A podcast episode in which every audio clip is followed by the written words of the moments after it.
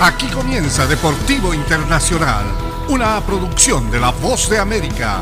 Les informa Henry Llanos.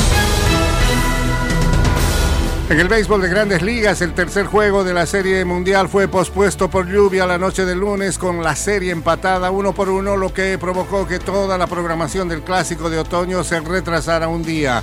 Estuvimos esperando bastante tiempo para ver en el radar lo que se aproximaba.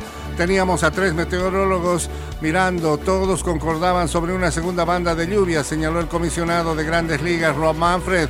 No queríamos escenificar un juego de la Serie Mundial en esas condiciones. La lluvia hizo que el tercer duelo fuera programado para hoy martes por la noche en el Citizen Bank Park, teniendo la primera dama Jill Biden presente. Se pronostica que las condiciones climáticas serán mucho mejores. Se pudieron escuchar algunos abucheos en el estadio cuando se anunció la postergación aproximadamente una hora antes del primer lanzamiento previsto en la noche de Halloween.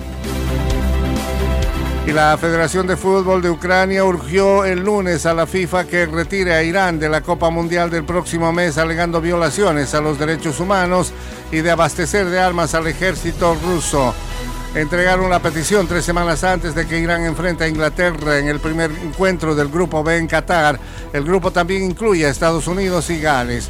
El Comité Ejecutivo de la Federación de Ucrania no solicitó que Irán sea reemplazado por Ucrania en el torneo. Ucrania perdió la final del repechaje ante Gales en junio.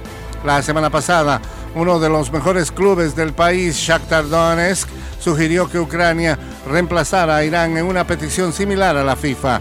Y por su parte, la FIFA no ha comentado sobre esta petición de Ucrania y usualmente no suspende a las federaciones miembro por decisiones militares del gobierno. De esta manera, esta petición todavía está latente y pendiente en el ambiente del fútbol.